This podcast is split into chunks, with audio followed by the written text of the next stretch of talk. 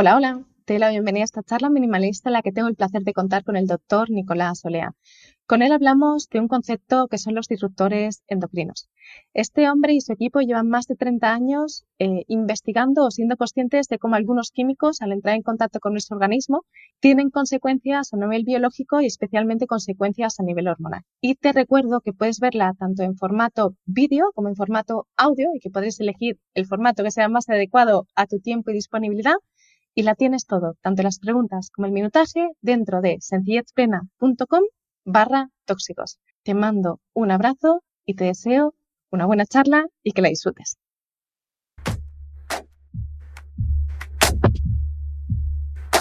Y con esta presentación, pues solo me queda dar la bienvenida al doctor Nicolás Olea. Gracias por estar aquí, gracias por tu presencia y por esta disposición.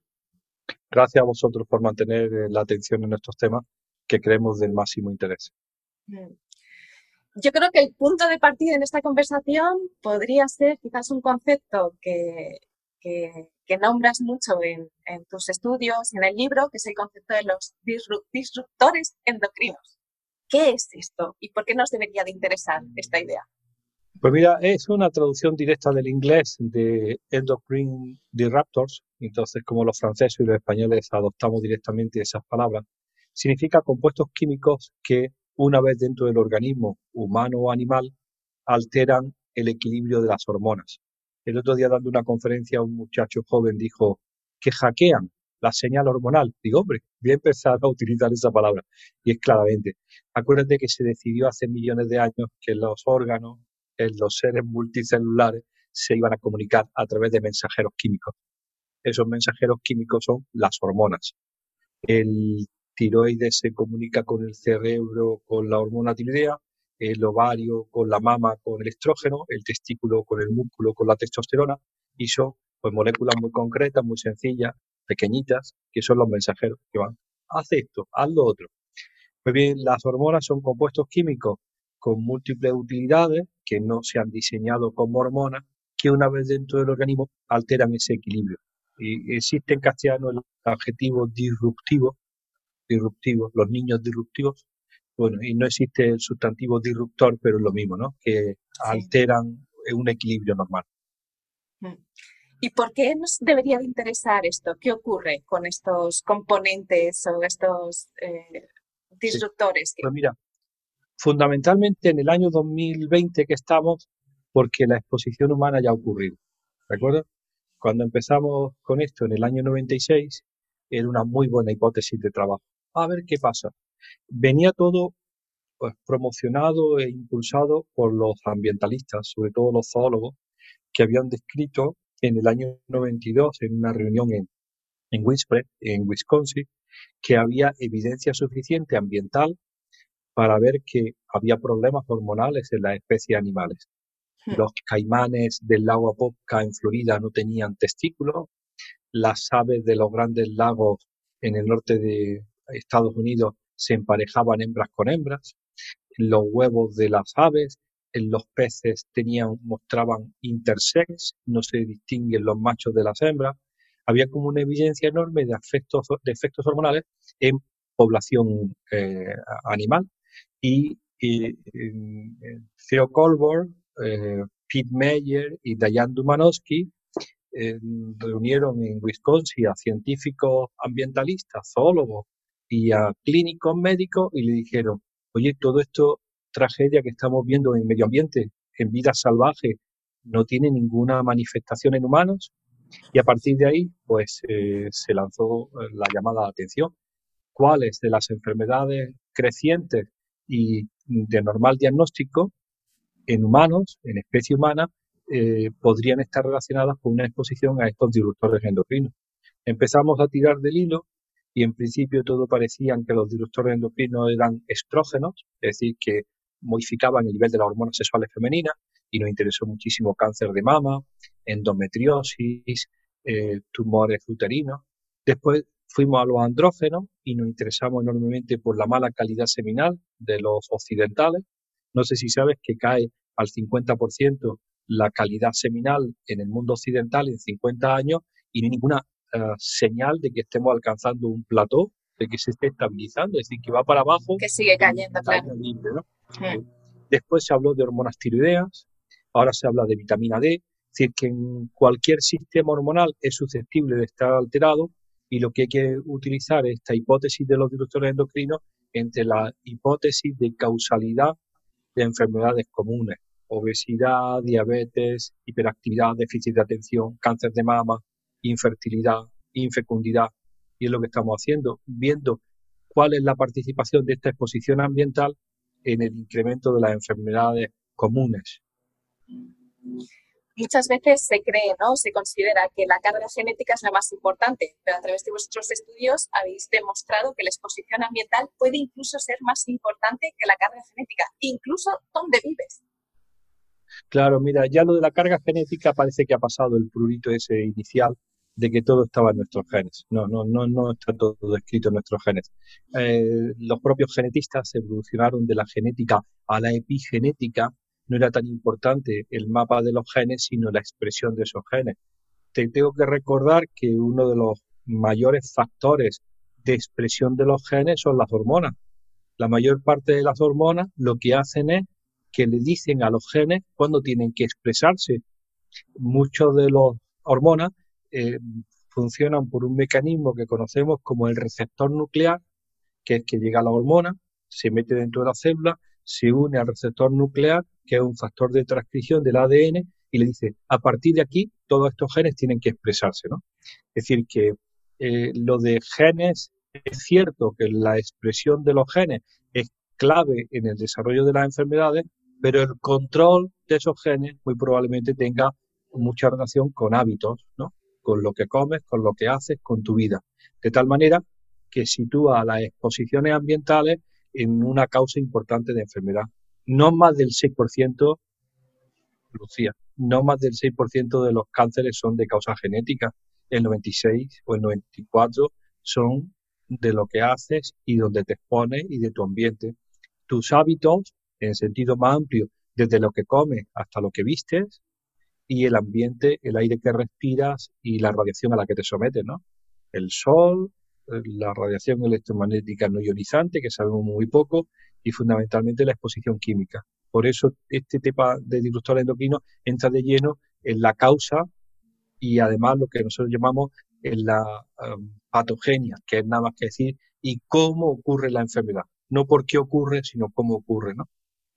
Por eso el valor que tiene estudiar disrupción endocrina, sí hay muchísimos temas. Yo sé que es un campo muy, muy amplio y me gustaría un poco empezar a, meternos en, casa. ¿no? Entonces, mi pregunta sería en este sentido, ¿qué tipos de disruptores eh, endocrinos eh, nosotros encontramos o podemos estar en contacto en nuestro día a día en el hogar? Pues mira, hay un tema muy interesante, muy interesante, muy novedoso, que una chica que es compañera amiga nuestra eh, está representando a España en la Unión Europea que es, eh, se va a poner como una exigencia, que es calidad del aire interior. Calidad del aire interior. Indoor. Air quality. el indoor. Eh, se ha hablado mucho de contaminación atmosférica. España es un país con muy buena tradición en eh, investigación a ese respecto, en Valencia, en, en San Sebastián, en Barcelona. Hay muy buenos grupos que han estudiado calidad del aire y su relación con enfermedades respiratorias, con cáncer, con desarrollo neuroconductual. Y ahora se ha visto que también es muy importante la calidad del aire interior. Y esa calidad de aire interior está mm, eh, condicionada por, compuestos orgánicos volátiles, lo que desprende el sistema de calefacción o sobre todo el sistema de eh, cocina, si es una cocina de gas, y puede haber hidrocarburos aromáticos policíclicos, el, eh, la contaminación del tráfico exterior, todo eso más o menos conocido.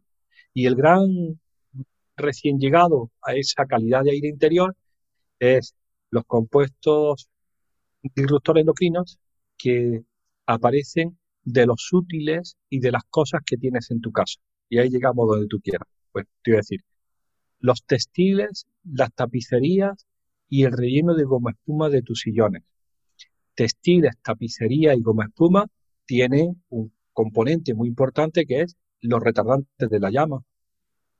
tú sabes por experiencia que la goma espuma, la ropa ardería muy fácilmente porque es muy inflamable, es sintética, hecha por compuestos derivados del petróleo y muy, muy inflamable, pero no arden.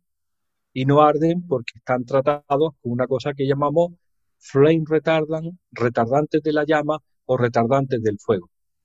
En general, la molécula elegida para eso era un compuesto bromado, un polibromado, porque el bromo, cuando sube la temperatura, tiene la habilidad de atrapar el oxígeno y las cosas no echan llamas, no arden. Desde el punto de vista de la seguridad, es enormemente un beneficio porque han evitado que cuando antes, no sé si te acuerdas, ardía la mesa camilla con el brasero y el televisor se convertía en una bomba incendiaria. Ahora no. Ahora el televisor se carboniza y no echa ni siquiera humo. Es decir, son elementos muy inflamables dentro de la casa que dejaron de serlo. Eso es gracias al abuso de compuestos polibromados. Pues bien, esos compuestos polibromados, a ver, está sentada, ¿no? Son los más abundantes en el polvo de casa. Cuando miras debajo de los sillones, en tu casa no, pero en mi casa yo miro debajo de los sillones, hay una especie de madeja. Dices, Dios mío, ¿qué será eso? Una especie de nebulosa que generalmente tiene mucho de fibra textil, es mucho de la fibra de tu ropa, también tiene pelo, porque alguna vez se identifica, y atrapa esos compuestos polibromados que forman parte del polvo de casa. También están en ese polvo de casa, pues, compuestos perfluorados o compuestos volátiles que se han ido precipitando, de tal manera que el aire interior, el polvo de casa, se han convertido en una fuente muy importante de exposición a esos compuestos químicos. La recomendación de los daneses es clarísima, clarísima, yo la recogí en el libro, es airea tu casa 15 minutos por la mañana y 15 por la tarde. Si tu calle de tráfico pesado, procura hacerlo en un momento en donde no sea peor abrir la ventana y sobre todo no barras, sino que aspira y trata de sacar todos esos residuos de tu casa. Yo muchas veces que voy a oficinas de edificios inteligentes y ve esas plantas corridas con 30 trabajadores unidos a sus computadores y el suelo de moqueta y el aire acondicionado, pues te imaginas cuál es la concentración que hay de estos compuestos polibromados en ese ambiente, ¿no? Te recuerdo una cosa, los polibromados no solamente están en los textiles, sino que están también en toda la electrónica. Para que no arda este ordenador por el que estamos hablando o el televisor, los circuitos electrónicos también están tratados con polibromados. Es tal la preocupación que la Unión Europea ha decidido regular a la baja esos polibromados. Y entonces se la andan ahí discutiendo si el, el, el tetrabromo bisfenol A es más bueno o más malo que el tribromo bisfenol A o Y regulan otros, pero dejan otros en el que sustituyan, ¿no? Bueno, ahora vamos a regular los que tienen ocho bromos y ahora los que tienen cuatro, cuando es una crónica de una muerte anunciada, porque al final estos compuestos tendrán que salir de su uso tan abusivo porque ya ha ocurrido la exposición. Mm. Sí, porque además, eh, algo que a mí me, alertaba y al mismo tiempo me ha llamado muchísima atención es que los estudios que se hacen en relación a los compuestos y el efecto en las personas eh, tienen ciertas carencias, como que el, el, material que se usa para hacer los estudios no es el adecuado o se mide de forma lineal cuando no tienen reacciones en el cuerpo de forma lineal y ¿puedes explicar un poco esto? ¿Cómo puede ser que pues cosas que están avaladas y después quizás no lo son?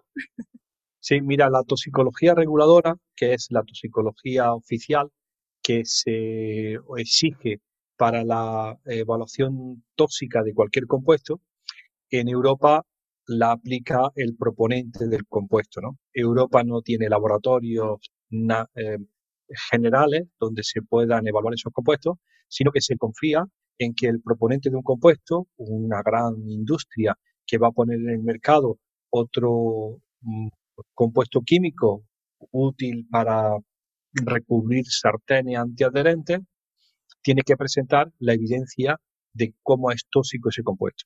Entonces, se tiene que ceñir a unas reglas muy estrictas, lo hacen ellos mismos, presentan toda la evidencia, un país X de la Unión Europea queda seleccionado para evaluar esa documentación, toma su tiempo, exige más pruebas y hace un dictamen. vale, este compuesto eh, es tóxico, pero es eh, débilmente tóxico y si no se superan tales niveles, pues eh, todos están contentos. El problema es que esos mismos registraron hace otra semana, hace una semana otro compuesto idéntico y mañana lo van a hacer con otro más. Y la competencia está también registrando otros compuestos. Al final, lo que nosotros hemos demostrado es que el ser humano, como sumidero último de todos esos compuestos, los tiene todos en sangre o en orina.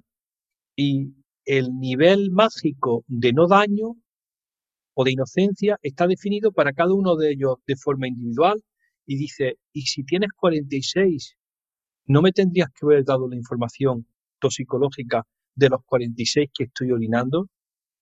No se ha hecho, eso no se hace, no se hace, los compuestos se evalúan individualmente y la mayor carencia es lo que se ha denunciado a lo grande en el Parlamento Europeo, que es la no incorporación del efecto cóctel, el efecto combinado en la evaluación toxicológica. Se siguen en el año 2020, a pesar de lo modernos que somos y lo listos que somos, la evaluación, individual de los compuestos tomados uno a uno. ¿no? Yo siempre cuento, cuando la ministra Narbona presentó sus resultados de análisis de sangre, imagínate la ministra entonces de Medio Ambiente hace años, alguien hizo un análisis a, los 27, 27 ministros y parlamentarios, la ministra tenía 46 residuos de 106 que le midieron, presentó sus resultados generosamente en un hotel en Madrid, a la medio, a la prensa, y, y preguntaron, señora ministra, ¿eso qué significa? Y el director general del momento dijo, los niveles son muy bajos. Y ella dijo, ¿y 46 niveles bajos no son un nivel alto? Pues han pasado años y sigue sin estar respondida la pregunta, porque la toxicología reguladora de Europa, y mira que es de las más estrictas de todo el mundo occidental, eh, sobre Canadá o eh, Japón o Australia o Estados Unidos, sigue sin considerar el efecto combinado. Como tú decías muy bien, esa es una de las enormes carencias. La segunda carencia es quién se expone.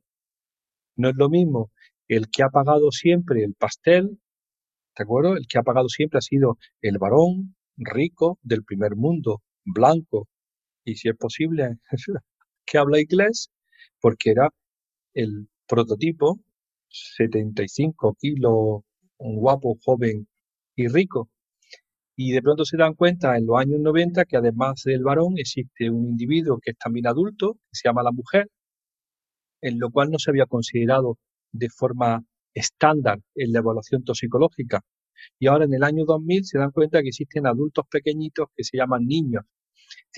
Al final dice, no, no, no, no. Si estás hablando de hormonas, tú no puedes simplificar que un hombre es igual que una mujer y que un niño es un adulto de 10 mm, kilos. No, un embrión, un feto, una mujer embarazada, una mujer, un hombre, necesita una evaluación toxicológica particular tanto para compuestos individuales como para compuestos.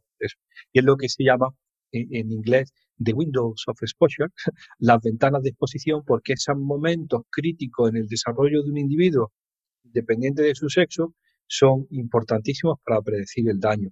No es lo mismo la pubertad, que la exposición ocurre en la pubertad, que en el embrión, que en el feto o, con la, o en la perimenopausia o el individuo adulto. La tercera de las pegas, la primera es el efecto combinado, la segunda es la ventana de exposición y la tercera es la no linealidad de la respuesta. Es decir, si los ensayos toxicológicos se hacen en animales utilizando grandes concentraciones, dicen, bueno, voy disminuyendo la concentración del tóxico hasta ver dónde no encuentro efecto. Voy, hago un margen de seguridad y digo, esta es la concentración óptima que no se debe superar. No. En hormonas, en hormonas sabemos que esas curvas no son lineales, pueden presentar eh, forma de U o de U invertida, indicando que la no linealidad eh, puede esconder sorpresas para las bajas concentraciones. Que de pronto te encuentres que en bajas concentraciones hay un efecto que tú llamarías paradójico, que es muy típico en hormonas, porque en hormonas es muy frecuente que el efecto de una hormona a alta concentración no tenga que ver nada con el efecto a bajas concentraciones y que para los efectos específicos las bajas concentraciones sean mucho más interesantes que las altas. Yo siempre digo a la gente, yo estoy aquí del año 77 tratando pacientes. Y cuando yo llegué en el año 77, el cáncer de próstata se podía tratar con dos dosis importantes de estrógenos, que ahora es impensable. Pero cáncer de mama y cáncer de próstata se daban dosis muy altas de un estrógeno sintético y se producía muerte celular en tumores avanzados, ¿no? O en tumores metastásicos.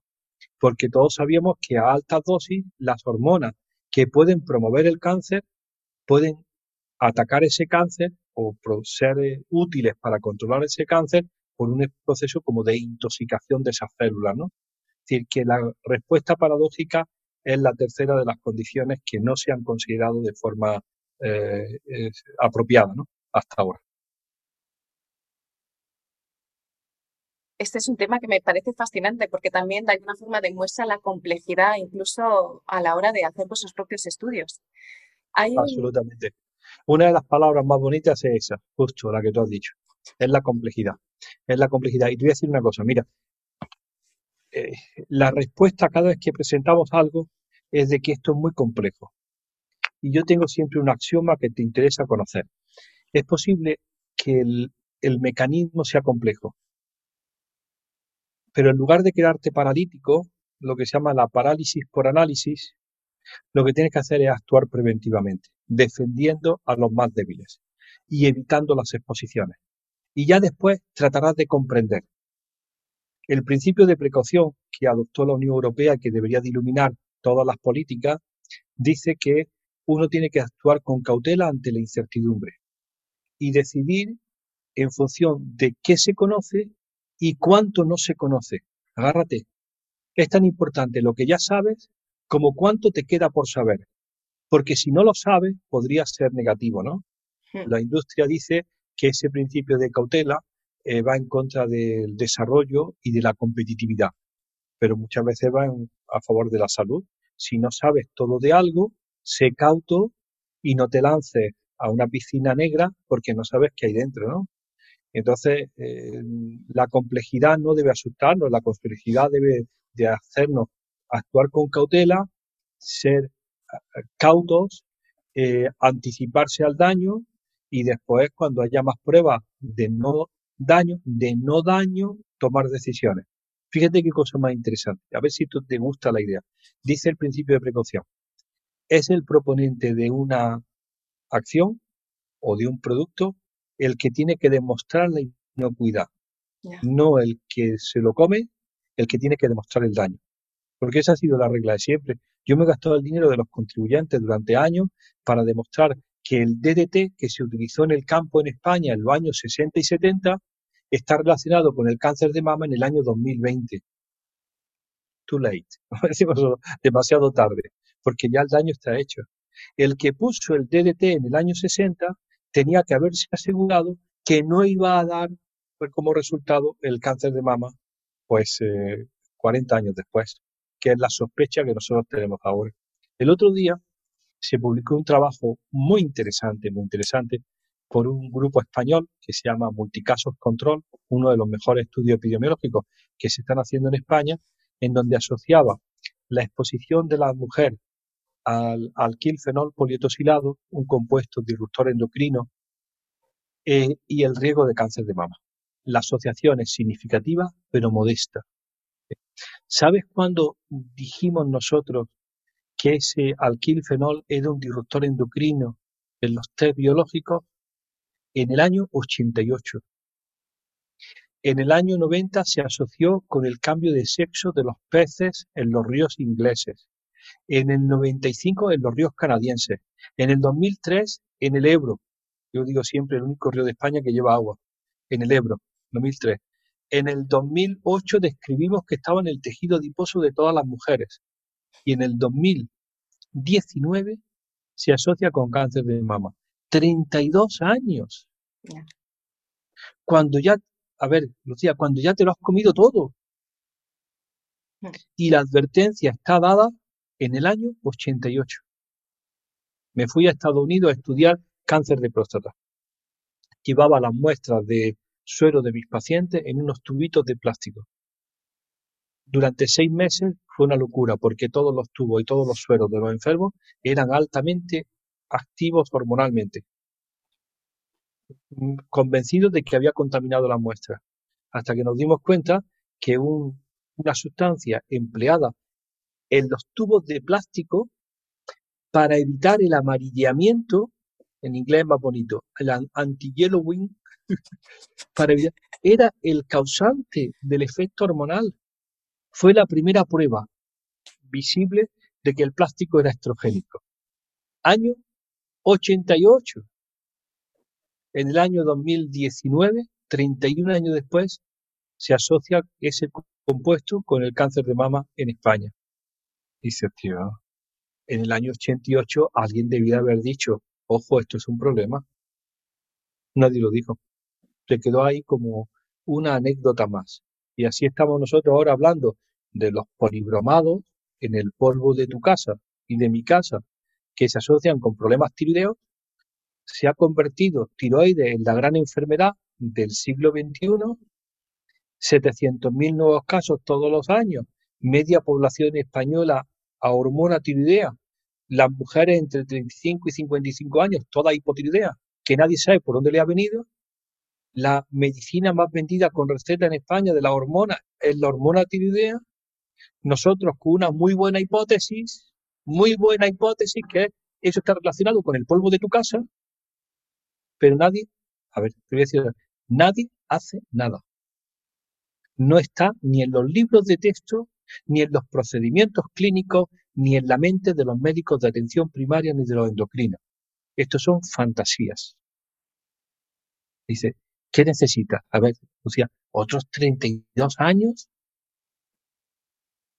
32 años. Mira, el otro día, déjame que me enrolle, pero te lo voy a contar. Estoy haciendo una entrevista, me está haciendo una entrevista a una periodista joven, aguanta 40 minutos, muy bien hecha la entrevista, grabándola con su móvil y en un momento determinado para el móvil y me dice mirándome la cara.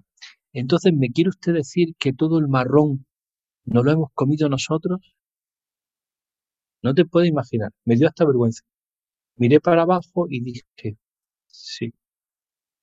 Porque yo, viejo ya, me he empezado a exponer a todo esto pues en el año 88, en el año 90. Pero esta chica se ha expuesto desde su nacimiento como embrión, como feto, como lactante, como niño, como adolescente y como mujer en edad fértil. En otras palabras, Lucía, y te lo digo muy serio porque tú estás en ese rango de edad. Lo que tiene que pasar está por venir. Es decir, lo que nosotros hemos visto probablemente es anecdótico. 2,5% de incremento del cáncer de mama anual en España.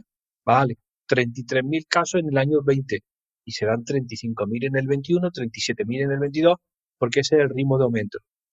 La infertilidad, la endometriosis, el 30% de las mujeres infértiles. La obesidad y la diabetes, es decir, las enfermedades que nosotros sospechamos que están relacionadas con disrupción endocrina crecen como la espuma.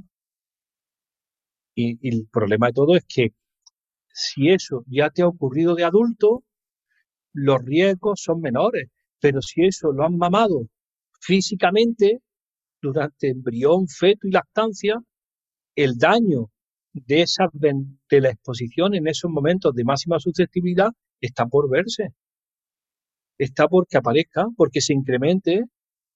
Hay una cosa que tienes que conocer y que la gente debería conocer, que es muy de moda, muy científico, muy en manos de los, en la boca de mis compañeros médicos, que es el origen durante el desarrollo de la salud y la enfermedad. Developmental Origin of Health and Disease. ¿De acuerdo? El origen durante el desarrollo de tu salud y de tu enfermedad. Y es cuánto de lo que ocurre en la fase embrionaria y fetal y primera infancia condiciona tu enfermedad en el adulto.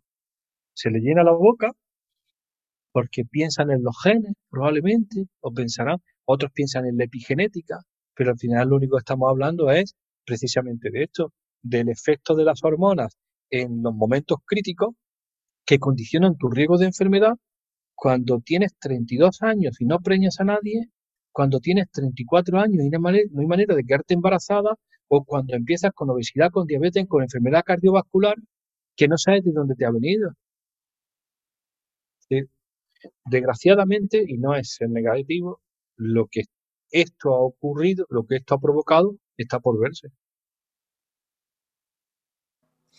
Yo creo que también hay un punto de, responsabilidad por nuestra parte, ¿no? Porque sí que es cierto que hay cosas que nos han llegado y que, y que, y que nos están llegando, porque no solamente mi generación, sino futuras generaciones, es mi hijo ya, ya, ya está en esta situación, ¿no? Es algo que ya, pues es, el ambiente actualmente, es algo que estamos inmersos en ello.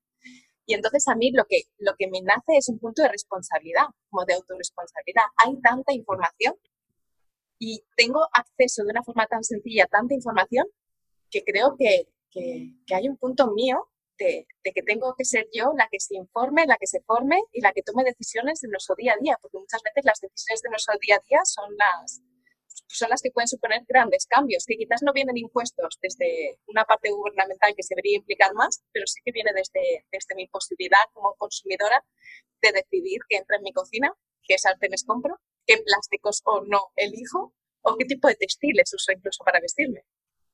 Es, es, muy serio lo que estás diciendo, Lucía. Es muy serio, muy serio, muy serio, porque, a ver, tiene, tiene dos enormes eh, pegas. A ver, una, si todo lo dejas, primero crear, y eso nos ha costado muchísimo trabajo, crear en las madres, en las mujeres jóvenes, en los padres jóvenes, vamos a decir los padres jóvenes, pero sobre todo en la mujer joven, un sentimiento de responsabilidad de que lo que ocurra lo que está ocurriendo es exclusivamente su responsabilidad. Porque eso, si ya tiene uno miedo de qué va a ser el fruto de tu gestación, si van a salirle con 10, 10, 10 dedos en cada mano, y si va a salir bien, y si no va a tener ningún problema de no sé cuánto, encima te empieza a agobiar con las responsabilidades de las exposiciones, puede convertirse en una cosa tan maravillosa como la maternidad, como una enorme, enorme situación de incertidumbre, ¿no? Entonces no queremos añadirle más incertidumbre a una mujer que decide ser madre y entonces tiene que todo su conocimiento, encima de todo, sentirse responsable de la transmisión de sus exposiciones al niño. Es decir, eso es, es duro, es muy duro, muy duro. Y habrá que manejarlo con muchísima inteligencia. La segunda es que si hacemos el planteamiento que tú dices, enseguida vamos a crear dos tipos de individuos en la sociedad. Vamos, te lo voy a contar. Cuando fui a comprar eh, un bote de gel y estaba el gel 0% y el gel normal, el gel 0% eh, tiene 15 componentes y vale 3 euros, la misma marca en el gel normal tiene 40 componentes y vale 2 euros y medio, medio euro menos. Se lo enseño a la señorita, digo, señorita, si tiene menos cosas, ¿no debería ser más barato? Y me dice la señorita en andaluz, es que esto es para los entendidos, los entendidos. Los entendidos son la gente que entiende, ¿no? ¿Por qué compra eso? A mí el gran miedo que me da, lo que me estás comentando, es que se cree dos sociedades, la de la gente culta, bien formada, con estudios, con sensibilidad, que entendida y que entonces hace su buena elección. Compra ecológico, va a la tienda del no sé cuánto, compra cosméticos bioeco, eh, comida ecológica o, todo. Y todo un grupo social con menos preocupación. Pues, o porque no la tiene o porque no tiene la capacidad de tener esa preocupación fuera del sistema, fuera del sistema de la percepción de los riesgos. Entonces, en sociedades como la nuestra, y perdona que no te quiero ofender, el Estado tiene mucha obligación en procurar. Nosotros hemos confiado durante años en que el Estado iba a velar por mi seguridad, independiente de que yo fuera más o menos letrado a lo mejor soy una persona poco ilustrada, pero lo que está en el mercado tiene toda la confianza. Es decir, que te diría, no solamente está la percepción de la gente de su propio riesgo y su capacidad de elegir, sino que el Estado tiene una enorme responsabilidad para poner en el mercado los compuestos que yo me merezco. Lo mejor, independiente de que yo no sea capaz de decir el nombre butil paraben o propil paraben o no sé cuánto. Porque si no, podríamos crear, a ver, Lucía, una sociedad de gente eh, con gafas de dos diotrías, lupa y lectores de etiquetas que van por el supermercado, como yo he visto a mucha gente joven, dándole la vuelta al paquete de, yo estoy en eso mismo, ¿no? Al paquete de, gel para ver si tiene metil, propilo, butil, paraben, entre 40 componentes, si están los, los osicinamatos, los canfenos, los parabenos y el fenoxietanol. Si tú tienes una evidencia de que eso es un problema, no lo pongas en la formulación. Empieza a tener, me refiero a la administración, el coraje, a ver, te lo voy a decir muy claro, de utilizar el conocimiento científico que has generado y que has pagado con carácter regulador. ¿Para qué me pasa yo toda mi vida haciendo papers, publicaciones en inglés, con el dinero del público, para que nada de esto se esté utilizando con carácter regulador? ¿Para qué? ¿Para llenar una estantería de publicaciones en inglés? No, eso tiene un interés para que al final se vaya de forma, te voy a decir la palabra, ágil, ágil, incorporando al conocimiento y a la regulación. ¿Sabe que en diciembre del año pasado cayó por fin en Europa, se suprimió las ventas de clorpirifos, un pesticida organofosforado que tiene información sobre toxicidad infantil para llenar el despacho donde estoy y cayó en noviembre, diciembre del 19. ¿Cómo puede ser tan lento? ¿Cómo es posible que el bisfenol A de los tickets de casa se prohibiera en España el 1 de enero del 2020 y que ni siquiera tengamos la seguridad de que está prohibido? Porque los países que lo han prohibido han obligado a marcar en los tickets son BPA, como dicen los franceses, sin BPA o BPA free, como dicen los ingleses. En España parece, a ver, Lucía, que lo han sustituido, pero nada está marcado. Dice, pero ¿por qué narices no lo marcas? ¿Por qué no le das al posible comprador la posibilidad de distinguir que tú ya has hecho esa buena acción? En España no está identificado. Porque así, a ver, te voy a decir muy claramente, no se lesionan los intereses de aquellos que no lo han cambiado. En otras palabras, y respondiendo suavemente a tu historia, sí, eh, tenemos que estar informados, pero también hay una enorme responsabilidad por la administración para actuar de nuestra parte. En otras palabras, tiene que estar de nuestro lado. La administración y las agencias gubernamentales tienen que estar del lado, y te voy a corregir una palabra, no del consumidor, sino del ciudadano. ¿De acuerdo? No somos consumidores. Eso se lo ha inventado el sistema. Nosotros somos ciudadanos de pleno derecho. Y algunas veces compramos y consumimos. Entonces tiene que estar de parte del ciudadano protegiendo y protegiendo a los más débiles, a los que no saben leer y a los que no saben escribir. Y a todos Yo creo que es un tema súper interesante. Eh, sí que es cierto, yo sigo creyendo en, el poder de, las personas a la hora de consumir, seamos ciudadanos que, consumimos, porque yo lo veo en el día a día. Yo soy consciente de que probablemente las sartenes sin determinados productos antiadherentes no vinieron tanto provocados por el Estado, sino que fue posterior, ¿no? Quizás la movilización ciudadana empezó a, a identificar y a pedir y a comprar determinados productos de una forma más masiva y desde ahí quizás entiendo que es, a, distintos frentes ¿no? que, que llegan las decisiones, desde la parte de los estudios que llegan y muchas veces se quedan ahí atascados y no evolucionan y también desde, desde otras partes y desde, entiendo que desde distintas...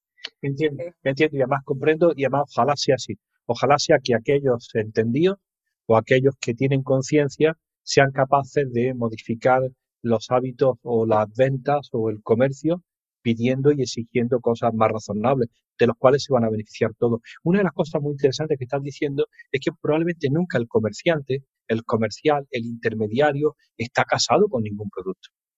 No se han casado con ninguno. Si de pronto el consumidor deja, no le gusta la cara de algo, él no, él le dice al proveedor que no le interesa esa formulación, ¿no? Es decir, las latas de conserva con recubrimiento interior de plástico, pues hay una tendencia enorme que la gente está buscando, cada vez va reduciéndose más esa presencia en el supermercado porque te gusta más el cristal o lo fresco o lo congelado, porque evita el interior de la lata que no sabes qué tiene. Es cierto, es cierto que hay toda una enseñanza y que probablemente eh, el vendedor se va a adaptar a, a, lo que el comprador está decidido comprar y lo que está orientando el mercado, ¿no? Y eso vosotros tenéis una enorme responsabilidad porque es abrir los ojos e informar a la gente de qué es lo que es mejor o peor, ¿no? Así es. En este sentido, como aterrizando quizás estos conceptos de una forma práctica para alguien que pueda estar viendo este vídeo y que diga, vale, sí, soy consciente de todos los riesgos, soy consciente de todo lo que ocurre, ¿qué puedo hacer yo a la hora de hacer mi lista de la compra? ¿no? ¿Qué tipo de, de productos de forma tangible puedo tender a evitar o puedo tender a incrementar o qué tipo de posicionamiento puedo, puedo tener al respecto para reducir un poco los riesgos o para incluso implicarme eh, en cuanto a, a cambios Sí, mira, posibles. mira, a- a- yo, nosotros pues, siempre hemos tenido la percepción de que el conocimiento técnico para hacer una buena elección es mucho, ¿no? Y entonces tú tendrías que haber hecho tres carreras además de la tuya. Tendrías que haber hecho estudiado un poco de ingeniería química, otro de evaluación del riesgo, otro de em, preventivista y otro de no sé qué, ¿no? Entonces al final el conocimiento técnico es tan grande que algunas veces em, no es suficiente para una persona. Siempre pensamos que el asociacionismo o el tener puntos de referencia fiables te puede ayudar, ¿no? Si perteneces a una cooperativa de producción ecológica y los que están en contra te dicen, bueno, es que en realidad esos cultivos están contaminados porque las acequias vienen con agua contaminada. Y y le digo yo, vale, vale, será una contaminación marginal. No hay alguien intencionadamente poniéndole siete pesticidas a un tomate. Es decir, que si ya ha elegido producción ecológica, ya ha reducido eh, de forma muy importante el número y la cantidad de residuos que puede tener. Y esos sistemas o esos comercios de producción ecológica ya se dedican a sacar líneas bio, líneas eco, líneas de productos sostenibles en cosméticos, en muebles, en todo. Es decir, que hay todo un conocimiento y filosofía en torno a los consumidores que están a- avispados de que hay otra necesidad de consumir productos. Y eso ayuda mucho, ¿no? Porque te ayuda a identificar qué es lo que, cuáles son las mejores opciones. La Unión Europea se puso las pilas hace tiempo y hizo una de las mejores certificaciones, la certificación de producto ecológico europeo, que es una especie de hoja con las estrellitas de la Unión Europea en verde y que certifica que es, eh, eh, se han cuidado de forma muy estricta muchos de los contaminantes, incluidos los disruptores endocrinos, pero es muy escasa. Esa certificación ecológica verde europea está, a lo mejor te exagero, en dos marcas de colchones, en tres marcas de textiles, en una de zapatos y en una de televisores. Así que realmente son muy pocos los eh, productores que han conseguido esa certificación, sobre todo para objetos de consumo. Otra cosa son las certificaciones ecológicas para la producción ganadera o para la producción agrícola, pero para los objetos de consumo no está demasiado extendida, muy poco para los textiles, ¿no? Es muy difícil identificar. Entonces, por un lado está ese asociacionismo para que alguien te dé, como vosotros, o como tú, referencia de qué es una, qué podría ser una buena elección o una buena alternativa. Pero hay mundos como el textil que están completamente abandonados. En el textil no saben nada. El etiquetado en textil, si el, etiquetado, el ti- etiquetado en fármacos es bueno, el etiquetado en, cosméticos es relativamente interesante, el etiquetado en alimentación es una lucha continua con esas tablas que hay detrás de componentes. Yo siempre enseño una foto del otro día viajando en una compañía aérea que me dieron un sándwich del tamaño de este, un sándwich de pollo del tamaño de este teléfono con una etiqueta pegada detrás con 86 renglones. Y dije, estará en varios idiomas. Me puse la gafa y estaba solo en castellano. Tenía 86 renglones. Era de pollo y ponía la mitad. Puede contener crustáceos y marisco. Y digo, señorita, no era de pollo. Y dice, lea, lea, lea más abajo, lea más abajo, que pone pollo, ¿no? Es una información rara porque es abrumadora de la cantidad de componentes que puede tener un sándwich de pollo y no sabes muy bien qué te quieren decir. Si es informarte, ah, imagínate cómo será de problema la información que ahora quieren hacer un semáforo de colores que va por delante del producto y, va desde la A hasta la E indicando que A es bueno por el contenido en graso, hidratos de carbono y proteínas, y la E y la F pues son que son muy malos porque tienen, eh, porque engorda, ¿no? Es decir, la información en alimentos es compleja, la información en cosméticos es difícil porque, por ejemplo, no es cuantitativa, es solamente cualitativa. Te dice que tiene agua, que tiene butil paraben, pero no sabe si tiene mucho o poco. Un cosmético con 47 ingredientes, difícilmente una persona de la calle sabe leerlos. Y además están las fragancias. Sí, y bueno, y si aparece la palabra parfum, los españolitos de a pie decimos, mira, el perfume, no. El parfum son la parte no declarada del cosmético, ¿no? Ahora lo haremos de eso. Bueno, pero la información en textiles, ahora mismo, a ver, Lucía, tú tienes ahí tu camiseta, te sacan la etiqueta y dice 75% algodón, 25% viscosa. No sabes lo que es la viscosa, el algodón te suena y dice, ¿y esto será bueno o malo? Mm. Pues nosotros publicamos recientemente que los calcetines infantiles para niños menores de 3 años tienen componentes disruptores endocrinos y un revuelo en la Unión Europea.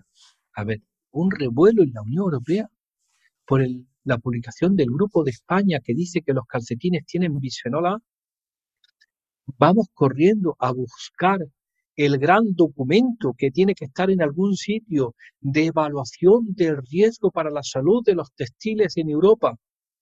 Todavía lo estamos buscando. Parecería que el gran impacto de textiles, Lucía, es lo que ocurre en las fábricas centralizadas en Indochina. Parecería que lo malo de los textiles está ocurriendo en un país asiático o en la India sin saber qué significan los textiles que te pones o que le pones a tu niño de tres años. Fíjate tú si será dramática la situación, que publicamos lo de los textiles y entonces aparecen estos chicos de la tele, los influencers. Yo no los sigo porque yo le digo, la mejor manera de influenciar a alguien es publicar en revistas de impacto biométrico en inglés, ¿no? Y dice, sí, sí, Olea dice no sé qué de los textiles. Ya ves tú, ya ves tú si hasta con un lavado se habrían ido todos esos contaminantes. Y lo oigo y le digo, a ver, entonces tú sabías que estaban ahí y que se van lavando. Por supuesto no me contesta.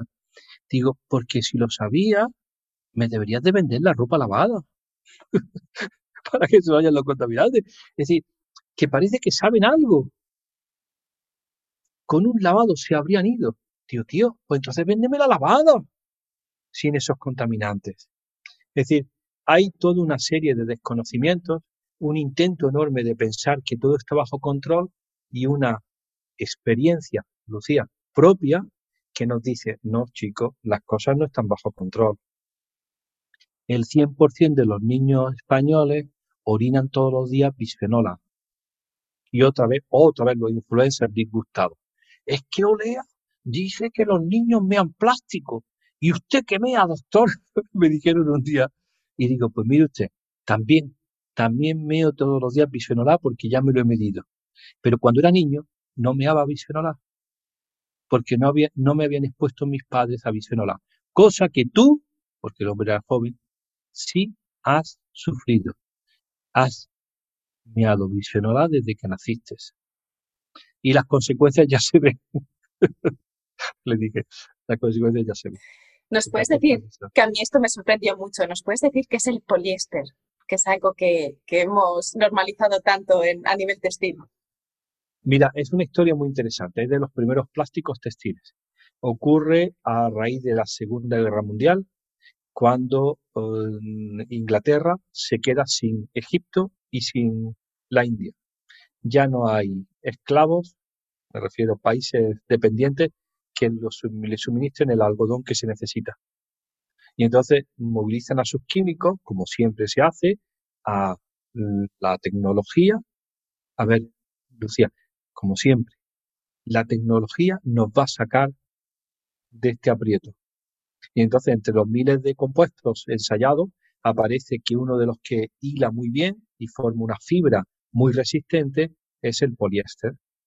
El poliéster es eh, un derivado del polietileno. Te sonará muy bien el polietileno porque el otro día explotó el etileno en Tarragona, ¿de acuerdo? Ese, etileno que hace el extremeño en Tarragona, ese etileno es el que después se hace polietileno, hace poliéster y hace tereftalato, hace PET. Muy bien, aparece la fibra poliéster y el poliéster pues se hace de nueva síntesis a partir de un elemento común, el petróleo. El poliéster no lo da una planta como el algodón, ni sale de un árbol, es un derivado del petróleo. Entonces ya todos los europeos nos vestimos de poliéster, de petróleo. Y en un momento determinado se ve que una de las formas de ese poliéster, de una enorme utilidad, es en lugar de sacarlo laminado, se, forma se saca en forma de poliéster tereftalato, que es el PET. El PET es poliéster o polietileno tereftalato. Y ese tereftalato se utiliza, o ese poliéster tereftalato se utiliza para hacer envases. Se ve que es una de las formas más económicas, más sencillas, con un muy buen aislamiento de oxígeno con el exterior y aparece todo el mercado de las botellas de PET a partir de los años 80, de tal manera que ahora todo tu agua embotellada, los refrescos, todo va en PET, incluso la leche. Bien, entonces, como el sistema sigue dando vueltas, dice, estamos tirando mucho PET porque las botellas hay que reciclarlas y de pronto se dan cuenta que el PET, el polietileno tereftalato, se puede reciclar no en nuevas botellas, sino en poliéster, que el poliéster puede ser nuevo, de síntesis, o a partir de botellas. Entonces, la gente y la industria se da cuenta que un tercio aproximadamente de todo el PET de botellas del mercado europeo va a Oriente y vuelve con material reciclado no para hacer nuevas botellas, sino para hacer poliéster. De tal manera que tú ahora mismo te miras, te ves con tu bata de laboratorio de esta de médico que es de poliéster 100% y como yo le decía al tipo, digo, esto no pueden ser cuatro botellas de refresco de dos litros. Pues sí, pueden ser fácilmente. Es tal la buena imagen que está dando el poliéster reciclado que algunas marcas de ropa que me han enseñado a mí gente fina, entendido, llevan marcado en el interior, este ánora corresponde a 10 botellas de poliéster de PET recicladas o a 40 botellas de PET recicladas. Y te lo enseña como diciendo, fíjate si soy amigo del medio ambiente que voy vestido de botella de refresco reciclado. Dice, vale, entonces el reciclado significa que la ropa puede venir de las botellas y de esa manera estamos reutilizando eso. Yo lo aprendí eso con los ingenieros y el ingeniero que me lo estaba contando me dice, bueno, mira para tu lado, a la derecha izquierda, dice, hay un inconveniente. Digo, ¿cuál es el inconveniente? Dice, los aditivos que lleva el textil. El hombre, pero si dice la etiqueta que es 75% poliéster. Dice, sí, pero tiene que llevar un polibromado para que no arda, porque el poliéster arde. Tiene que llevar un perfluorado para que cuando caiga un líquido no moje. Puede llevar metales para darle el color, el antimonio, el cromo, el cobalto. Puede llevar alquilfenoles para que planche bien. Puede llevar eh, eh, eh, bisfenoles porque es para el lavado del algodón. Es decir, textil se ha convertido en un auténtico cóctel químico no evaluado, no evaluado, del cual no sabemos si el problema está cuando lavas la ropa en la lavadora y contaminas el río o cuando tienes a tu niño chupándose el dedo gordo con el calcetín incluido. Cuando publicamos nuestro último trabajo en la mejor revista europea de este asunto, sacamos un lema que se ha hecho ya popular en Europa, en España no, porque aquí estas cosas no llegan, que es Do not suck your socks. No te coman los calcetines. ¿De acuerdo? Que es no chupes los calcetines. Acuérdate que los calcetines se comen los niños chicos cuando van andando y este zapato se come los calcetines. Pues no te comas los calcetines, porque no sabes nada sobre la fiabilidad del textil. Entonces hemos abierto otro frente en donde hay mucho por hacer y sobre todo mucha precaución. Lo que exigimos es precaución, porque el etiquetado no le informa a las madres de si aquello es bueno o malo. Como mucho, a ver, te puedes encontrar una etiqueta de retardante de la llama para asegurarte de que tu ropa no, la ropita de tu niño no va a arder. Y dice, ojalá no sea un polibromado. Porque no me interesaría que mi niño esté vestido con un compuesto que es antitiroideo. Ahí te lo voy a decir otra vez. No me gusta que se utilice un compuesto disruptor endocrino para el tiroides en la ropa de mi niño recién nacido. Es que eso no va a pasar. Y, yo le digo siempre, ¿eso quién te lo ha dicho? ¿La Virgen de los Desamparados o la Moreneta? El que no va a pasar. Entonces, le exigimos una mucho mayor atención, tanta atención que en febrero, en febrero, que es mañana, se constituye en Bruselas una comisión del grupo de riesgos emergentes para analizar el trabajo de OLEA y colaboradores que dicen que los calcetines infantiles en España tienen bisfenol para ver de dónde viene. Yo le digo, ahora, ahora me lo vas a decir, con el dineral que manejas, con lo que tenías que haber informado a priori sobre la seguridad de esos compuestos. El último, te voy a contar porque tiene, tiene que saberlo, el último es y hoy, mañana, va, antes del día 31, va a salir una nota muy seria, es exposición al plástico de los niños de muy bajo peso en la unidad de cuidados intensivos pediátricos. Lo publicamos el 27 de noviembre en la revista más importante del mundo de salud y medio ambiente, Environmental Health Perspective. Y es un trabajo muy serio, porque cuando tú hablas con unos padres que han tenido un niño tres meses en la unidad de cuidados intensivos neonatales porque era un prematuro de menos de kilo y medio, están muy preocupados sobre el devenir y sobre qué va a pasar con ese niño. Y lo que nosotros le hemos dicho a nuestros compañeros clínicos en esa revista es que los médicos son los primeros en estar avivados que tienen que saber de los riesgos de la exposición al plástico para los niños de muy bajo peso. Mm, tragan saliva, se sientan, y allá ver nuestros compañeros que han firmado el trabajo con nosotros, nos reunimos para ver cómo empiezan a modificar las guías de procedimiento y de, de práctica clínica para modificar los procedimientos y disminuir la exposición del plástico en el hospital. Antes de que la administración se lo decida, porque no pueden esperar a que la administración decida. Eso sería impensable tener que estar ahora esperando a que toda la máquina se ponga en marcha y dentro de 10 años haya encontrado la evidencia suficiente de exposición para que esto sea un problema. ¿De acuerdo? Entonces, ese es nuestro gran drama, que el tiempo corre en contra nuestra.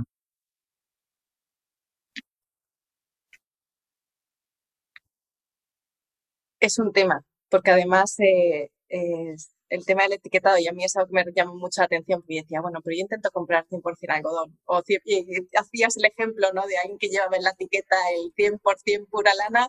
decía, no, no, pero es que no es solamente eso, porque si llevas 100% pura lana y, digo, y, llueve... Absolutamente. Si, pues, al día siguiente no te lo puedes poner. Se ha convertido en ropa para niños, ¿no? Pega un encogido qué, es lo que le pasa a la lana, o como huele a borrego, o huele como le pasa a esa cosa, de pronto empieza a oler al animal del que procede, ¿no? Es decir, que tiene un tratamiento químico que le da las características excepcionales que tienen los productos y lo que queremos saber es la seguridad de esos productos. O por lo menos, como tú has dicho muy bien, la identificación por parte del consumidor de qué está comprando. Hmm. Es decir, en algún momento tendrá que evolucionar el etiquetado a algo más comprensible. Pero, ojo, ¿eh? y eso te lo advierto, no tenemos buenos ejemplos de evolución del etiquetado, porque el etiquetado en alimentos es un fracaso total. No saben lo que significan 82 componentes en un sándwich de 200 gramos. Cuando quieras te mando la foto. El etiquetado en cosméticos no hay quien lo entienda. Ahora hay esas aplicaciones de móvil que la gente va sacándole fotos a las etiquetas para que el móvil te traduzca si aquello tiene disruptores endocrinos o tiene algún tóxico. Y, la verdad, me lo preguntan siempre en todas las conferencias. Digo, pues no sé quién lo ha hecho. Si fuera una aplicación del Estado con la garantía del Estado o una aplicación de la Unión Europea, pues le vería la responsabilidad que hay detrás, pero lo mismo tiene una intencionalidad comercial, con que no lo sé. ¿De acuerdo? Pero por lo menos la gente reclama esa información. El etiquetado de textiles no existe. Y yo no te digo ya el etiquetado de tu colchón. ¿Qué colchón te va a comprar? Hay alguna fábrica que hace colchones con ecoetiqueta europea, el ecolabeling, pero no sé si estará en algún país exótico. Lo demás, uno dice, bueno, pues confío que los retardantes del fuego que tiene este colchón sean en, en baja concentración y de los más actuales, que los eftalatos ablandadores y la parte textil esté controlada porque va a estar en el cuarto de mi niño durante tiempo, ¿no? O por ejemplo en mobiliario. Te dicen, ojo con los muebles de capa por el formaldehído utilizado en las colas. ¿Sabes cuáles son las grandes recomendaciones de, eh, del gobierno danés? Hay un documento muy bueno del gobierno danés que se llama Expecting a Baby. Gracias a Dios está en inglés, no está en danés. Eh, eh, esperando un niño. Y yo he tratado de muchas de esas recomendaciones incluirlas en Libérate de Tóxicos. Es decir, traducirlas al castellano. Me he saltado las de la sauna porque no es muy probable que la gente de Granada o de Almería vayamos a la sauna, pero adaptarla. Y una de las recomendaciones es, en esperando un hijo, aparte de lavar la ropa, lavar los juguetes, lavar los peluches, es decir, por lo menos aquello que está adicionado y que es no es estructural, quitarlo antes de dárselo al niño, no permitir que el niño desempaquete, porque el que desempaqueta se lo lleva todo. bueno, una recomendación es no estrenar cosas con el hijo nuevo. Si vas a tener un niño nuevo, agárrate. No estrenes coche, porque el coche es una fuente de compuestos volátiles, de perfluorado, de polibromado y de compuestos que se han adicionado porque son obligatorios ponerlos en la tapicería, en el plástico y en lo que es el interior de tu coche. Es el famoso olor a coche nuevo. Y sobre todo, no le arregles el cuarto a tu hijo. No compres toda una serie de muebles nuevos, de colchón nuevo y de cortinas nuevas y de pintura nueva. Dice, si lo has hecho, asegúrate que está dos meses aireando. Aireando. Aireando. Porque es la única mejor manera de que aquello que era volátil y que tú no sabes si está o no está, se vaya. Es decir, que hay en algunas ocasiones pues una buena recomendación de utilizar cosas usadas, porque a lo mejor las cosas usadas tienen ya menos de los compuestos de los contaminantes, pero no lo sabemos bien, no lo sabemos bien y nos gustaría que los que están vendiendo las cosas te dieran esas eh, recomendaciones. O si saben algo, que colaboraran contigo en evitar las exposiciones. Algo, no sé si eh, te voy a contar algo que hago yo.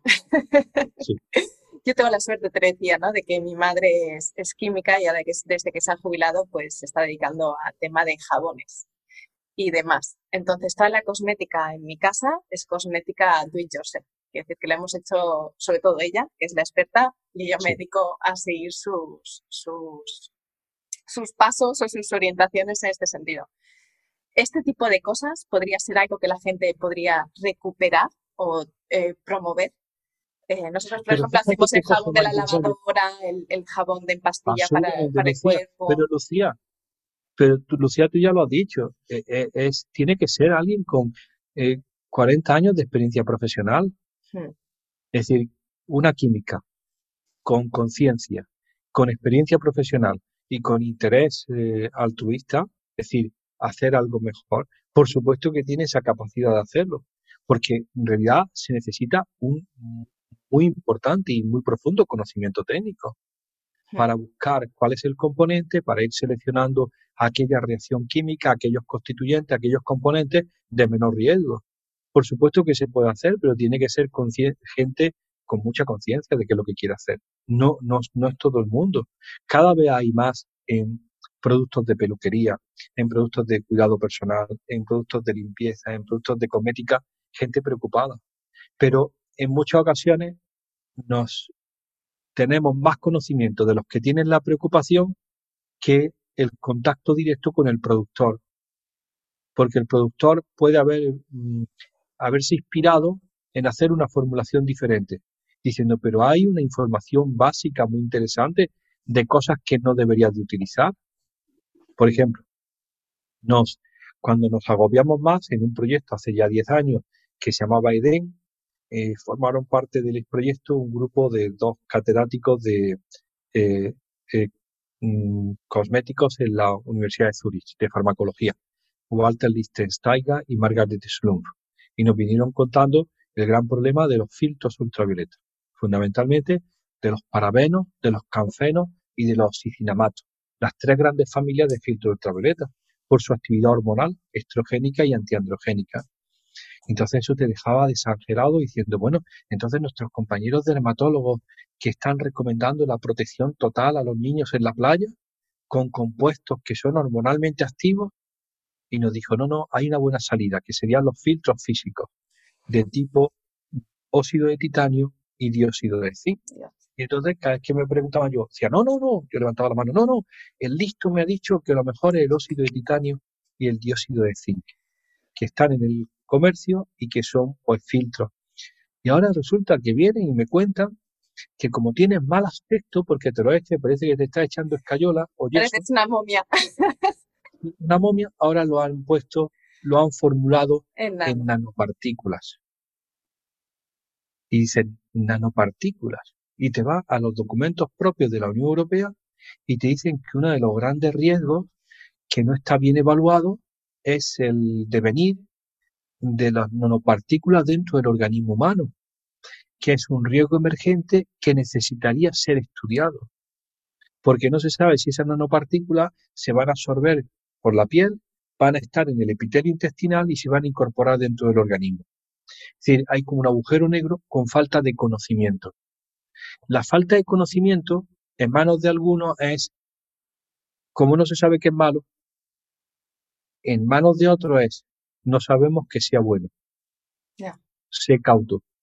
Entonces, con eso te quiero decir que cualquier conocimiento técnico de un nuevo formulador, de una persona que esté interesada, va a ser muy cauto en que las alternativas a lo que está en el comercio van a ser, como mínimo, tan buenas como las que hay, o mejores.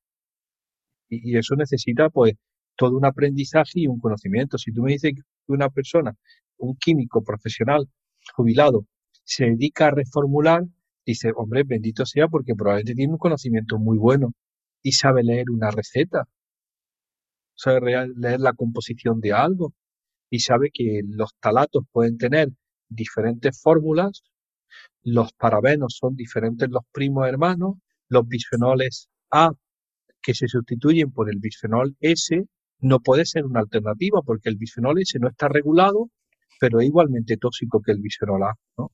El que ojalá hubiera mucha gente con ese conocimiento profesional que se incorporara en las formulaciones y en la búsqueda de una alternativa, ¿no? Pero no es frecuente.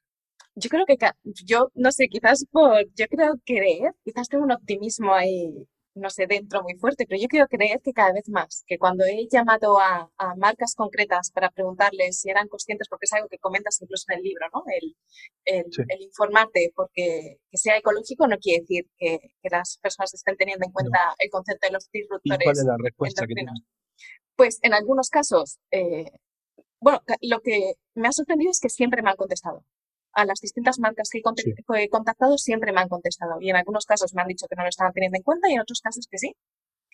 Entonces, a mí esto me, me, da como, me influye como una, optimismo en relación a, las posibilidades. Y yo creo que si yo solo pregunto no pasa nada, pero si cinco más preguntamos, quizás sí que haya posibilidades de que esa marca que ya está produciendo ecológico se plantee también tener en cuenta este tipo de, de factores que puedan ser importantes.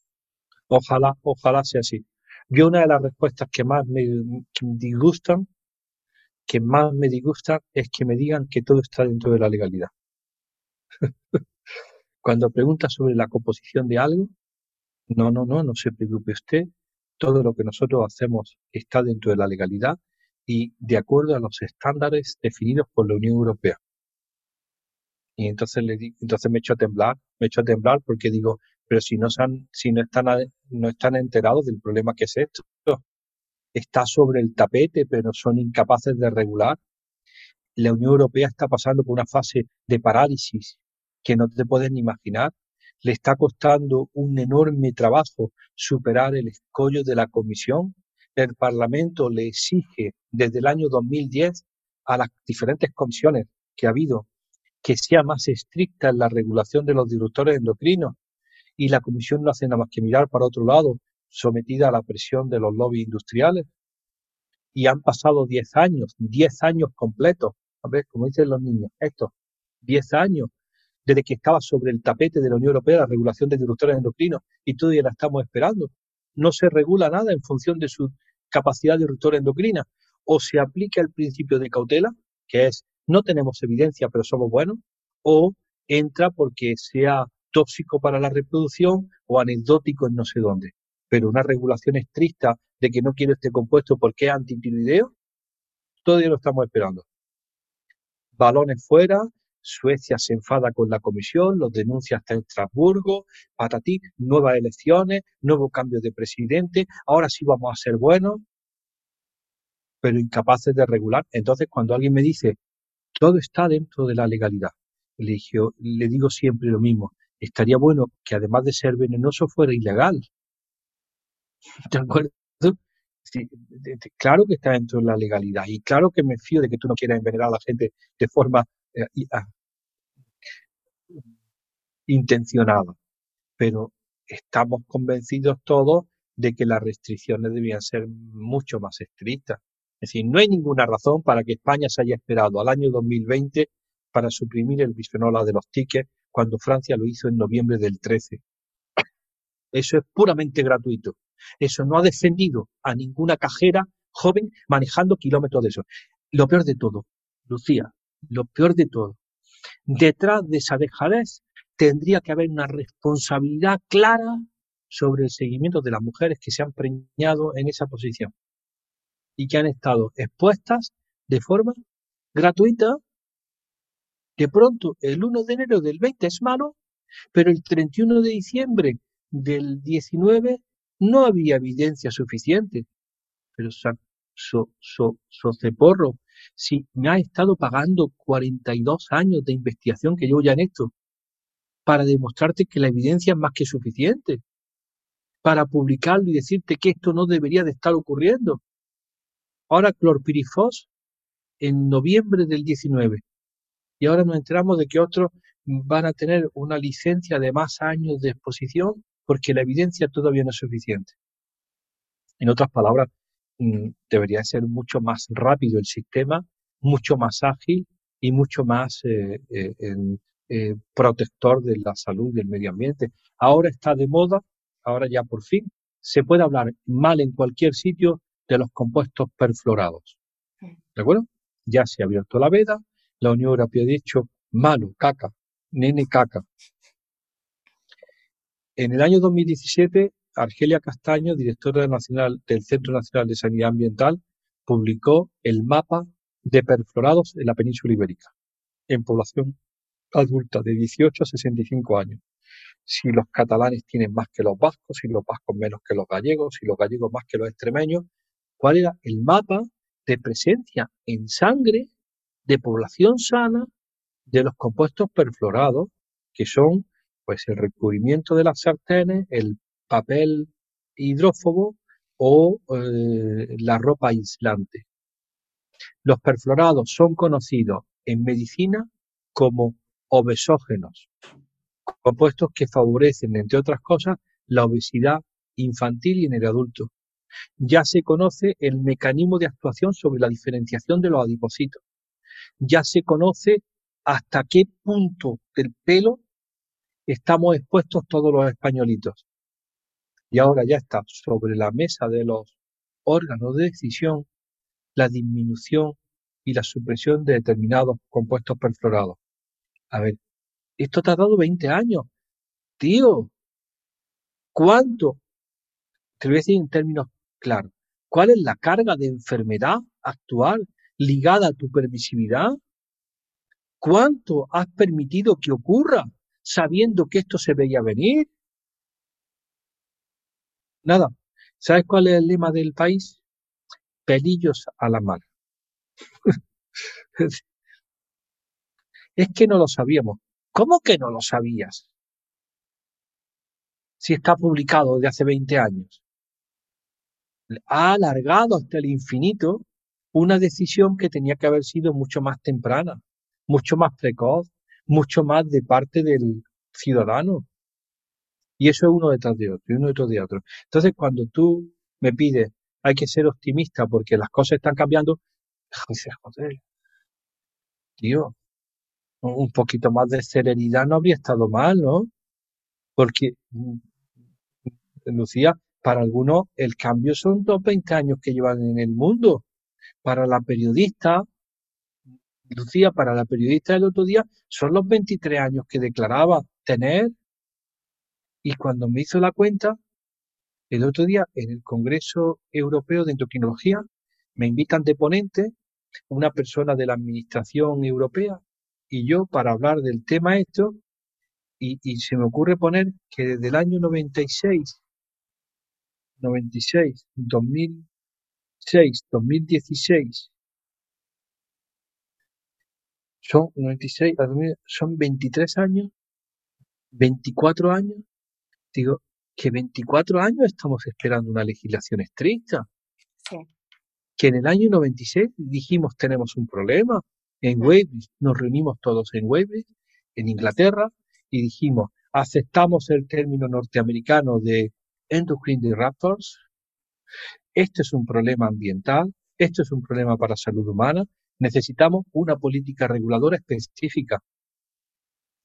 A ver, Lucía Terol, 24 años han pasado y estamos esperando la política reguladora específica. Y le dices, pero eso sinvergüenza, ¿tú sabes cuántos niños han expuesto en útero a lo que tú estás esperando regular? Hmm.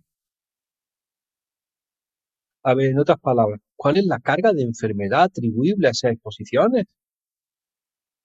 todo lo que se podría haber prevenido. Mm. Claro, imagínate que en la prevención yo estoy equivocado y eso era agua de la fuente y soy un exagerado. Pues la actitud preventiva lo único que habría hecho es que alguien debe, habría dejado de ganar un dinerillo. ¿De acuerdo? Imagínate que es verdad lo que digo y no lo ha hecho nada. Pues tú me dirás cuánta de la infertilidad, cuánto del cáncer de mama cuánto de la enfermedad prevenible, va a ocurrir debido a, debido a estas exposiciones. ¿Sabes quién ha dado el campanazo en este tema? Hay un pediatra eh, que estudió en Harvard y que trabaja en Manhattan, que se llama Leonardo Trasande.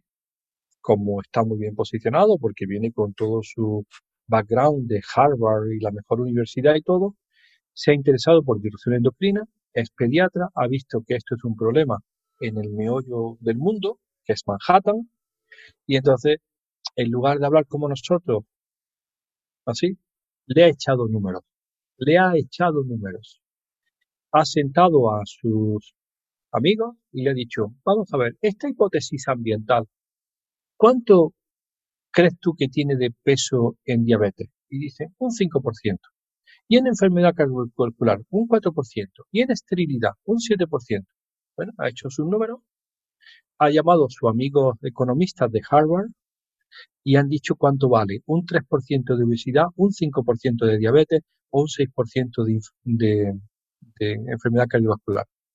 Y dice, esto vale 6 mil millones o 600 mil, no sé cuántos, no sé cuántos millones de dólares un número que yo ni siquiera sé ya si es en billones americanos o en billones europeos. Pero es tal la cifra, es tal la cifra que han dicho las compañías aseguradoras. ¿Estás oyéndome? Eso no lo podemos pagar.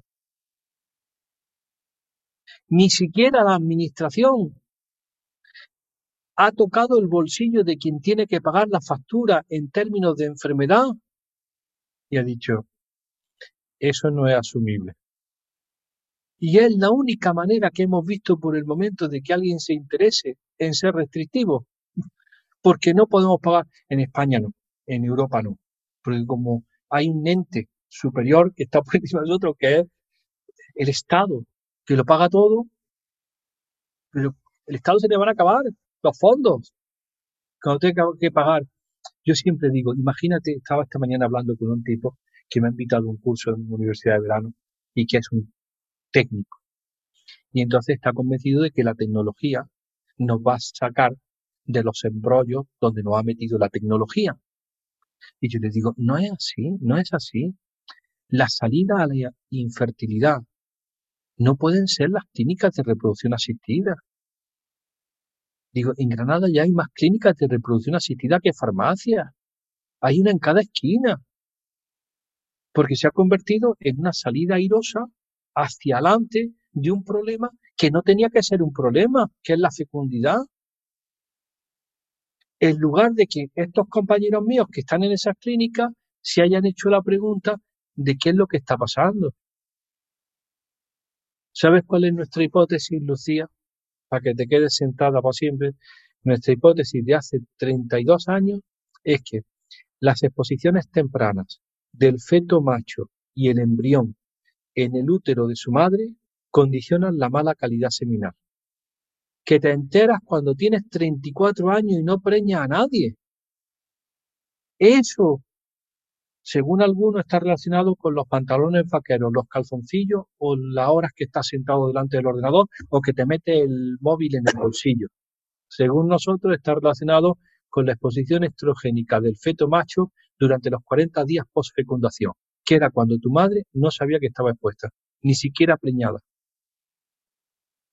Entonces, ante ese problema de exposiciones inadvertidas en el momento más inoportuno que te van a joder toda la vida, la respuesta de la sociedad tecnificada es no te preocupes, te vamos a hacer no sé qué, vamos a buscar un espermatocito por donde sea, que vamos a fecundar un óvulo y va a tener un par de criaturas defrosted, como dice, como dice Woody Allen, defrosted.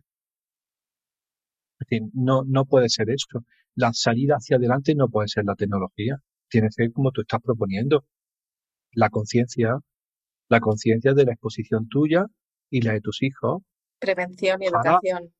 Claro, ojalá las madres lo supieran y supieran que no pueden jugar a la ruleta rusa con su embarazo.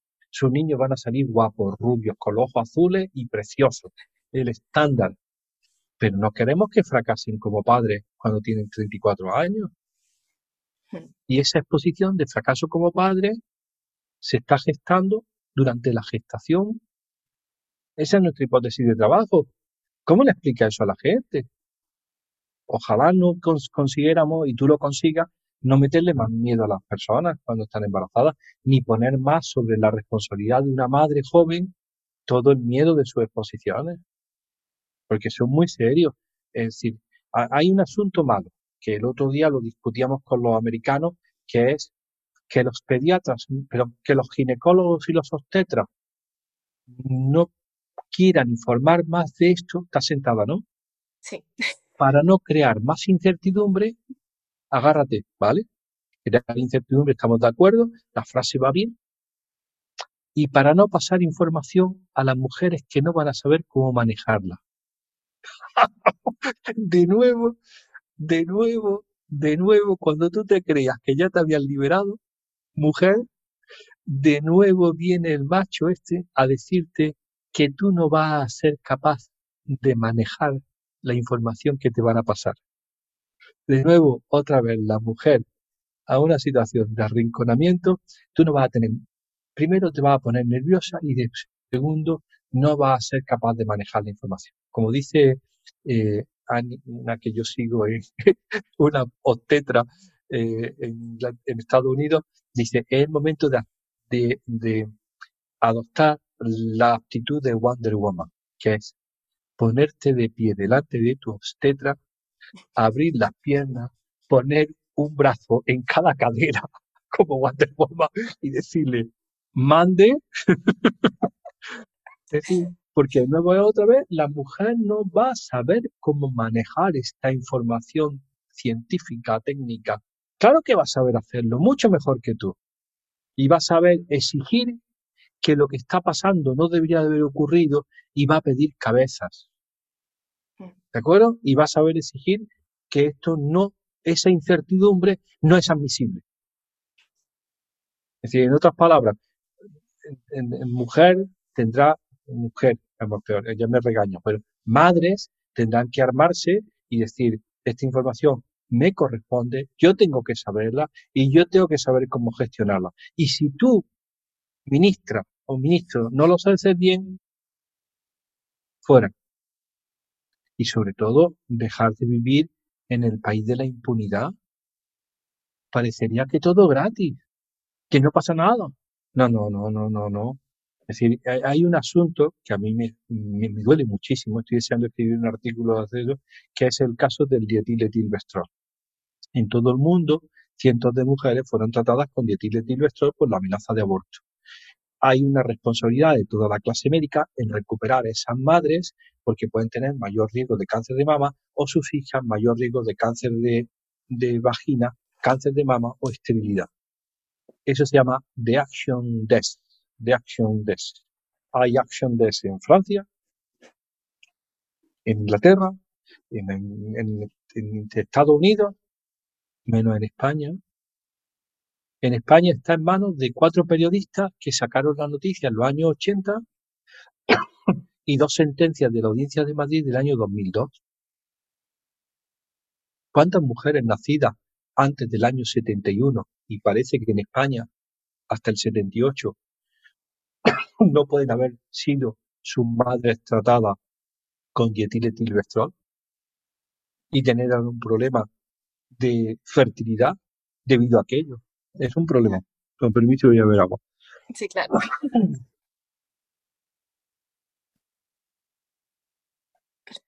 Mi botellita de cristal con agua del grifo porque todos los españoles tenemos derecho a que por el agua del grifo salga, a ver, te voy a decir, agua bendita. ¿De acuerdo? Yo también tengo botellas de cristal y agua de grifo gracias a las indicaciones. Mira, mira, te voy a contar. Te voy a contar. Un litro, dos, un litro de... No, pero mejor empiezo al principio. Ah, perfecto. Míralo y no pasa nada todavía no se me ha roto porque el gran miedo es que esto se rompa y que te salte una esquina y te seccione la yugular y no, no se ha dado todavía. Te voy a contar. Mil litros, tú vives en Valencia, mil litros de agua del grifo en Valencia valen dos euros y medio. A ver, atiende, tú que eres de ciencia.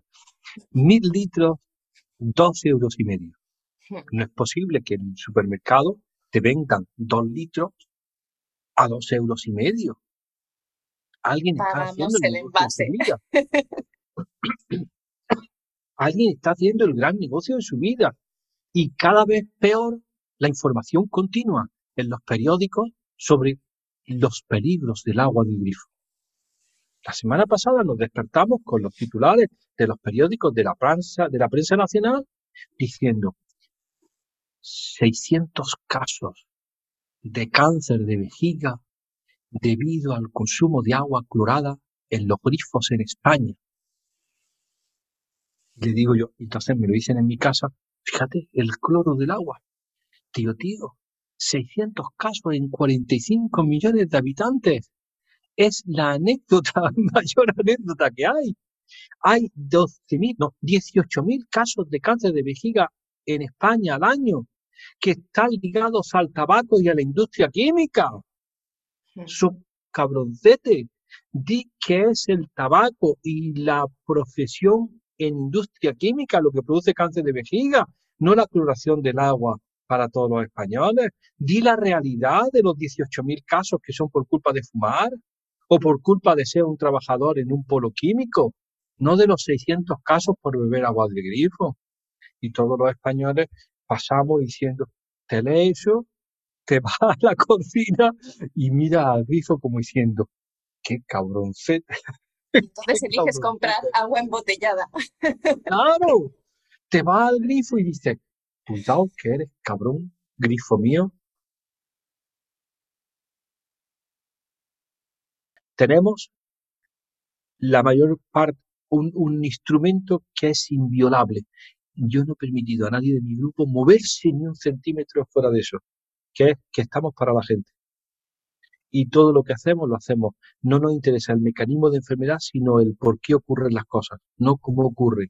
Y fundamentalmente todo lo que hacemos es con el consentimiento de las personas que nos han dado orina, placenta, leche o sangre. Y en todos los proyectos que hemos estado, además fíjate que es durísimo, que nos lo dan en Europa y todo, le digo, bueno, es que hay que hacer un consentimiento y esto exige la anonimización de las muestras. ¿Sabes lo que le digo siempre? Digo, como médico, en la vida anonimizaré nada. Porque cualquier resultado relevante se lo voy a hacer saber a la persona que ha tenido la mm, generosidad de darme la muestra. Para ver qué es lo que hay que cambiar en su vida para disminuir las exposiciones. ¿Qué te creía? ¿Que yo estaba jugando con orinas? ¿O con placenta? Tío, estamos hablando de personas. Y si cualquier cosa que identifica es relevante para la salud de ese niño, sus padres lo van a saber porque lo que hay que cambiar son los hábitos.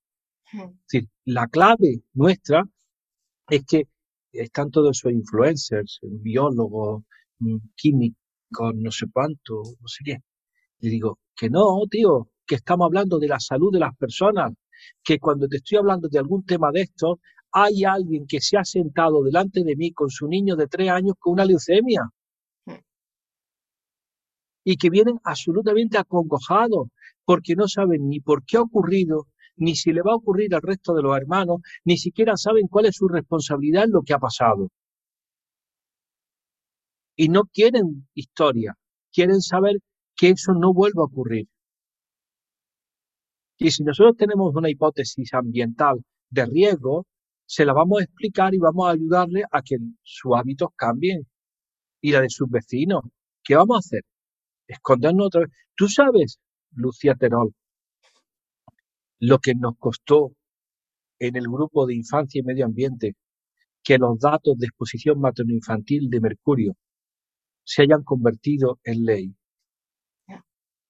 Los datos que en noviembre de este año publicó el Estado sobre el desaconsejar el consumo de pescados gordos y viejos para niños menores de 14 años, mujeres embarazadas, mujeres lactantes o mujeres que pretendieran embarazarse por el riesgo de exposición a mercurio y que se han aplicado en noviembre del 19 como recomendaciones generales, vienen de datos generados hace más de 10 años de exposición durante el embarazo a mercurio.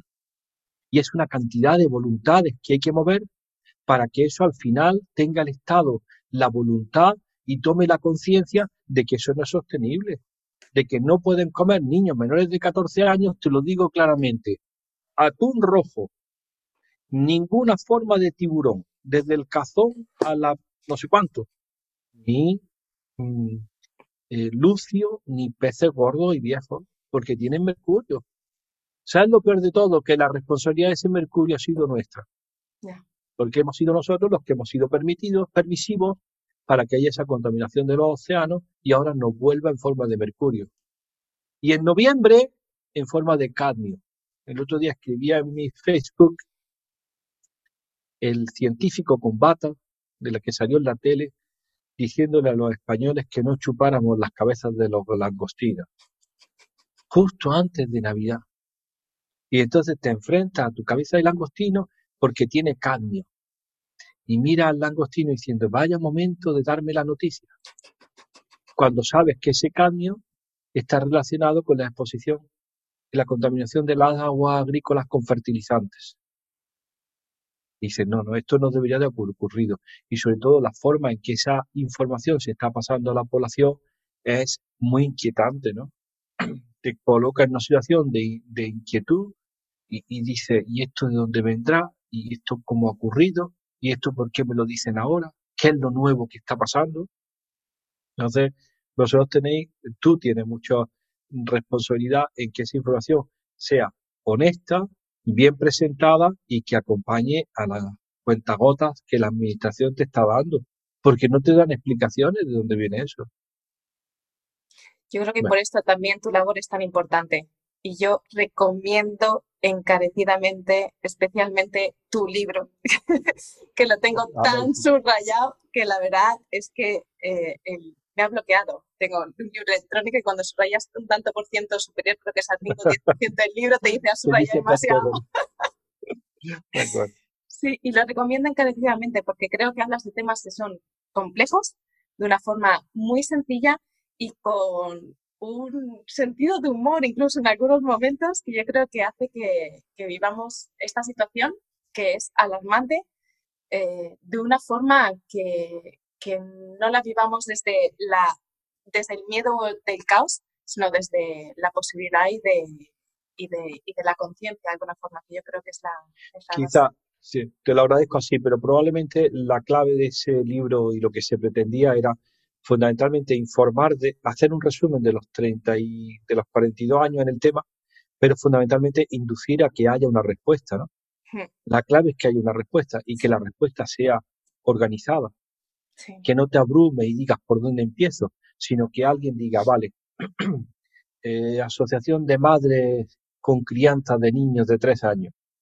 Esto no puede haber pasado, lo que a Lucía le ha pasado de por vida, que era responsabilidad de Rosa, no puede ser la responsabilidad de otra vez transmitida. Ya tenemos un aprendizaje.